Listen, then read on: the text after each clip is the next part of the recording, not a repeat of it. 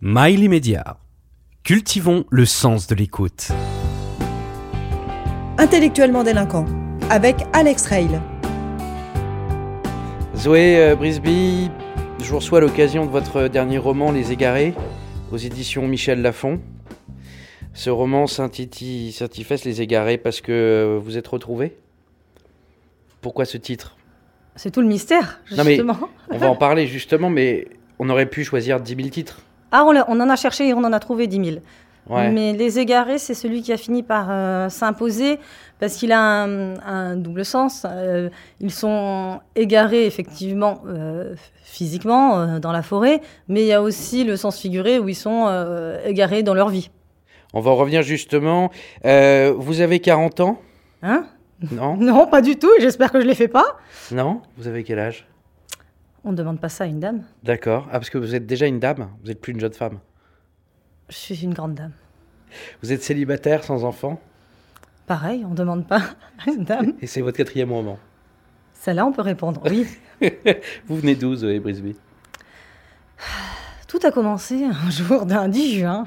Ouais. Euh, En quelle année? De Paris. Ouais. Je, je suis de Paris. Voilà, personne n'est parfait. hein. Ouais. Alors, pour faire résumer un peu votre roman, Les Égarés, c'est sept personnages, sept aventuriers qui vont se transformer en aventuriers, sept personnages, euh, qui reçoivent une invitation et pour un stage de survie, ils se retrouvent en Corse, perdus au milieu de nulle part, on va dire ça comme ça, organisé par un certain Victor. Euh, et là, ils vivent des aventures assez incroyables. Et on va, on va se comprendre à la fin qu'en fait, sans spoiler personne, hein, J'espère, ouais. je me dis, bon, Jusqu'où il va aller non, non, toujours, je m'arrête toujours au bon moment. C'est ce que me dit ma femme en tout cas. Et, euh, et, et donc, euh, ils vont, à la fin, ils, se- ils se rendent compte qu'en fait, ils, qu'ils se connaissent tous, qu'il y a un lien commun entre eux tous, et que euh, l'aventure est une survie, qui est une belle métaphore. Ça permet de relativiser. On se marre bien en se lisant, en lisant votre livre. Il est actif. On commence vite, tout de suite. On commence par un guide de survie, puis par euh, euh, Victor qui va être leur guide. Euh, et euh, très vite, on rentre. On arrive tout de suite sur l'embarcadère avec l'arrivée des aventuriers. Et ça y est, on est lancé dans l'aventure. Et là, on va se marrer. On se marre pendant. Euh, pendant la lecture jusqu'au au moment où bah, on s'y attendait absolument pas et euh, on découvre le poteau rose et la raison pour laquelle qui est quand même vachement perché hein. c'est chez Père de chez chez Père hein.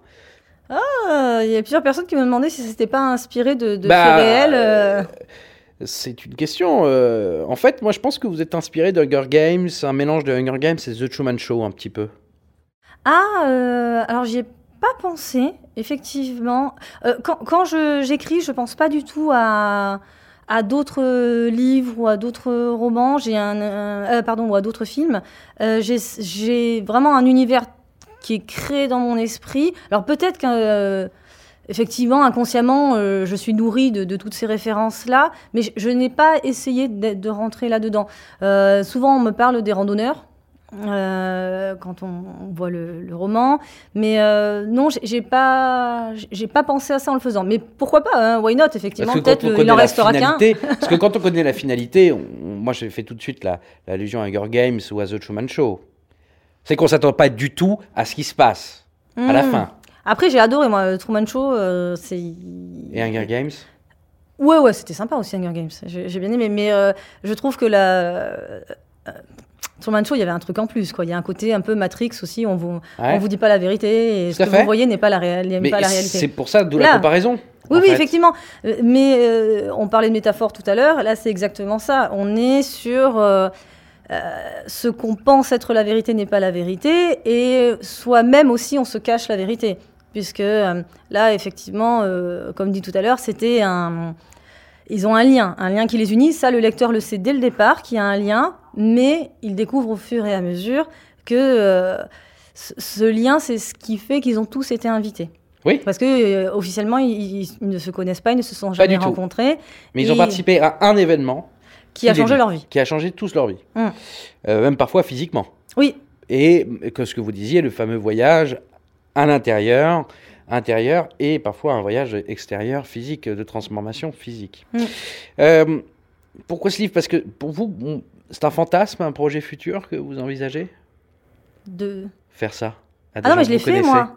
Moi, j'ai fait, vraiment réalisé un stage de survie pour euh, écrire le roman. Non, d'accord, mais avec une finalité aussi importante que celle-ci? Ah bah, J'espère jamais la vivre. Oui, d'accord. Est-ce que, est que un- ce serait pas un fantasme chez vous de finalement de d'être à la place de, de ce fameux Victor qui organise euh, Ah, le côté euh, tirer les ficelles. C'est je ça. pense qu'on aimerait bien tous euh, tirer les ficelles. et Mais Je pense que vous êtes romancière pour ça un petit peu finalement. effectivement, le côté pouvoir manipuler, mais pas forcément manipuler dans un sens désagréable ou malveillant. Non, là, ce serait être maître de son destin. Je crois que parfois on a l'impression d'être des marionnettes euh, et où quelqu'un tire les fils et nous on on n'arrive pas à maîtriser. Là, euh, moi, je peux maîtriser mon petit monde littéraire et effectivement, c'est très reposant.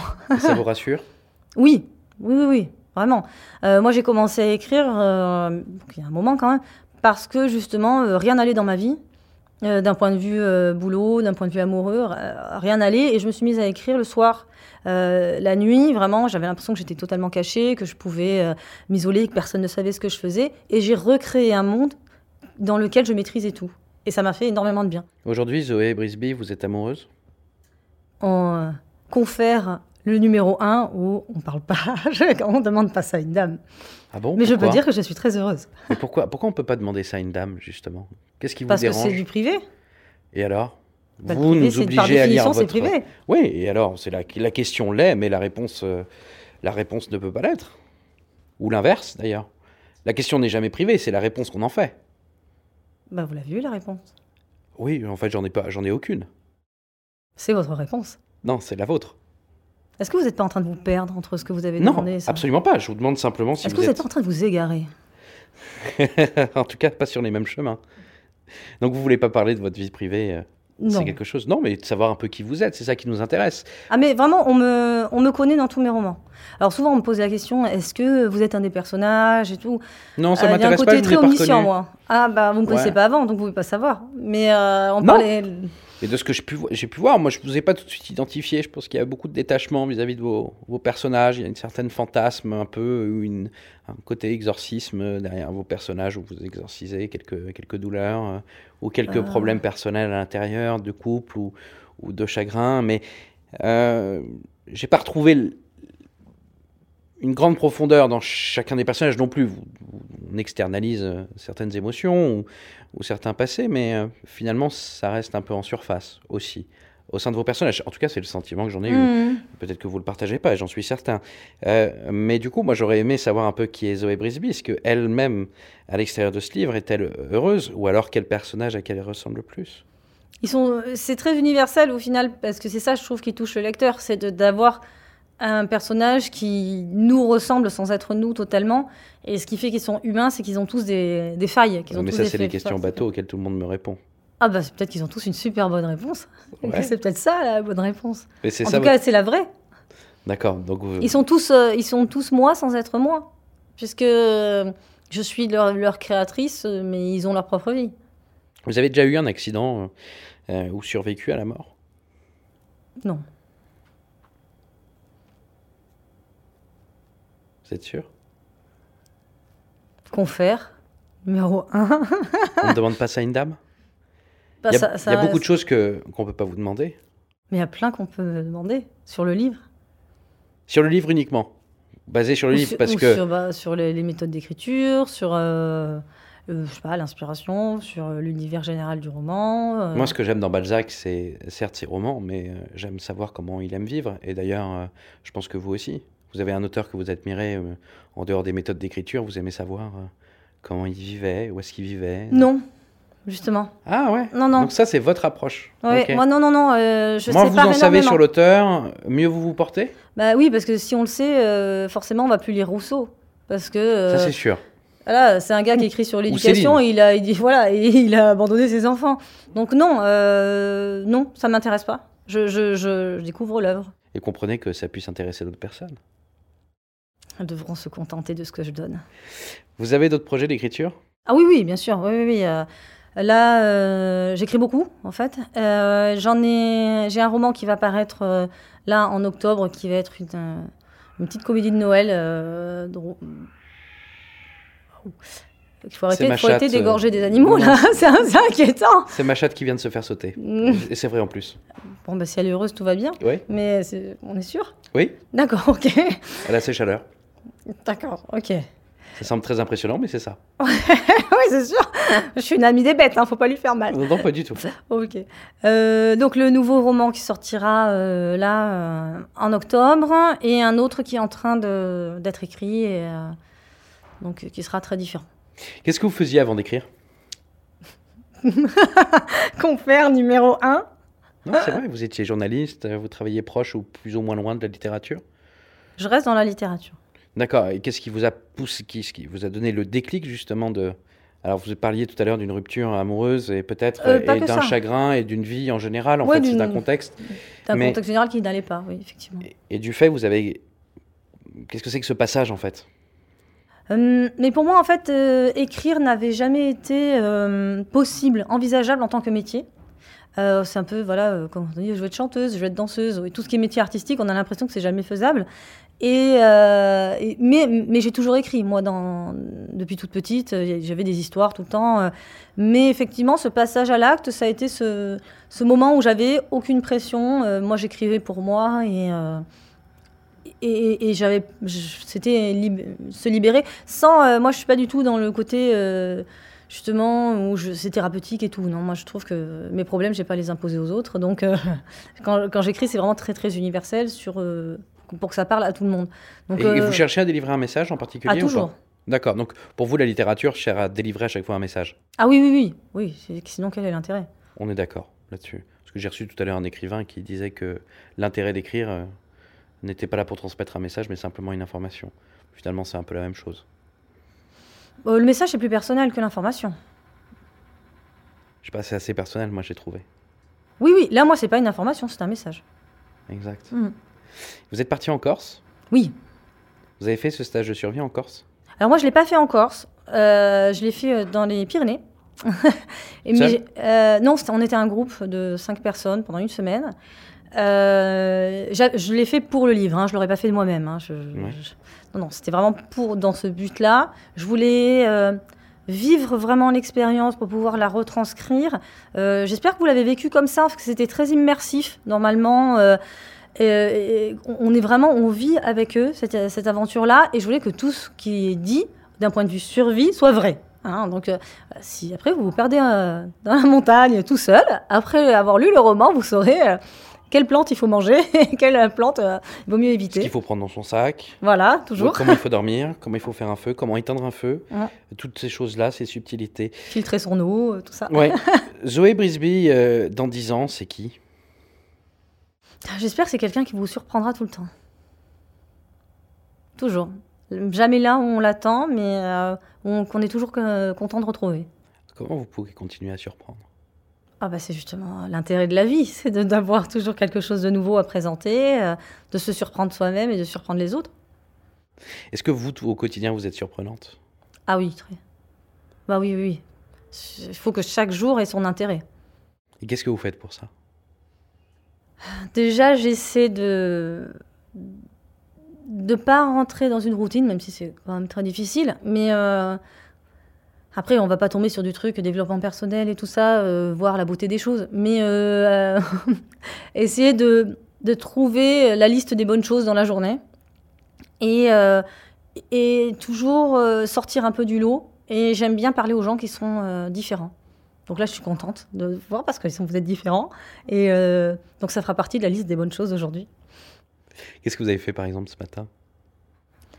Euh, ce matin, c'était quoi? Ouais, Moi, j'ai une mémoire poisson rouge en plus, c'est horrible. Euh, Alzheimer vous ben, c'est ça, en fait, c'était pour moi la blague.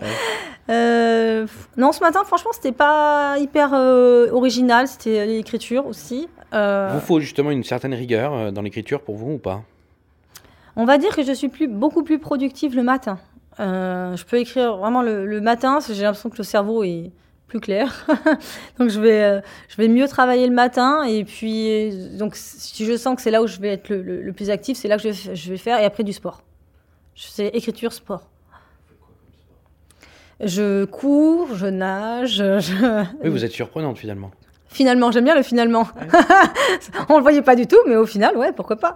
Non, parce que vous dites que vous êtes contre la routine, mais finalement, vous êtes euh, extrêmement routinière. Non, parce que euh, je peux décider, waouh, je suis une folle, aujourd'hui je vais pas courir. je vais faire autre voilà, chose, c'est faire un ça. truc de malade, je vais aller marcher sur les quais. non, mais par exemple, le- c'était le Bon baiser de Copenhague a été écrit euh, entièrement sous l'eau. C'est-à-dire, je faisais mes, mes allers-retours dans l'eau et j'écrivais mes chapitres comme ça. Alors après, il fallait que je me dépêche d'aller vite, de tout retranscrire, mais euh, ça a été écrit sous l'eau. Et celui-ci, il a été écrit. euh, J'étais perdue dans ma, ma cambrousse. euh, et c'était pareil, c'était très tôt le matin pour pas avoir trop chaud et piscine l'après-midi. C'est plutôt cool, la vie d'écrivain. Ça va, c'est bien, hein, franchement. Qu'est-ce que quel regard vous portez sur l'actualité? C'est quoi votre sentiment? Je vous demande pas un avis ni politique ni quoi que ce soit, mais Je trouve que euh, rester optimiste est une preuve de courage. et vous êtes optimiste? Non, Donc je ne êtes- suis pas. Je, je suis au contraire une pessimiste qui se soigne. D'accord, c'est comme ne pas répondre finalement aux, aux premières questions. De savoir quel âge vous avez. Je suis pleine de surprises. Ouais. Oh, vous m'avez pas beaucoup surpris. Vous m'auriez surpris en répondant, du coup. Peut-être maintenant. Zoé Brisby, euh, je vous ai reçu dans Pour les égarés, un roman aux éditions Michel Lafon. Et euh, j'espère vous recevoir pour euh, le prochain. Avec grand plaisir. Vous avez passé une bonne interview? Oui. Mais euh, je trouve qu'on aurait, on aurait peut-être pu en dire plus sur le livre, non J'ai peur que les gens soient frustrés. Parce qu'en fait, c'est- sur moi, mais pas sur le livre. Oui, Alors j'ai vous- peur de décevoir, que ce soit le livre qui soit plus intéressant. Mais vous savez, le livre est aussi intéressant euh, parce que l'auteur en parle bien et parfois se délivre et fait des choses surprenantes. Et nous révèle des choses surprenantes. Et Bon, euh, J'espère que vous avez été surpris alors. pas encore. Zut Mais j'ai été revienne. surpris. euh, exactement. C'est pour ça pour votre euh, cinquième ouvrage officiel Ouais, et non épuisé. Donc euh, rappelons parce que votre premier ouvrage euh, s'intitulait la solitude du gilet jaune, le bien nommé. bien avant euh, Bien les- avant le mouvement des gilets jaunes. et qui est désormais complètement épuisé, Ouais, qui est collector. qui est collector. Ah oui, mes fans, je, je vous dis, s'arrachent le collector. Ne m'écoutez pas, ne me regardez pas et surtout ne vous abonnez pas. Ne laissez aucun commentaire, ça est inutile. Je ne les lirai pas. Lisez le livre de Zoé Brisby, Les Égarés aux éditions Michel Lafon. Vous ferez bien mieux de votre vie et du matin, avec ou sans sport.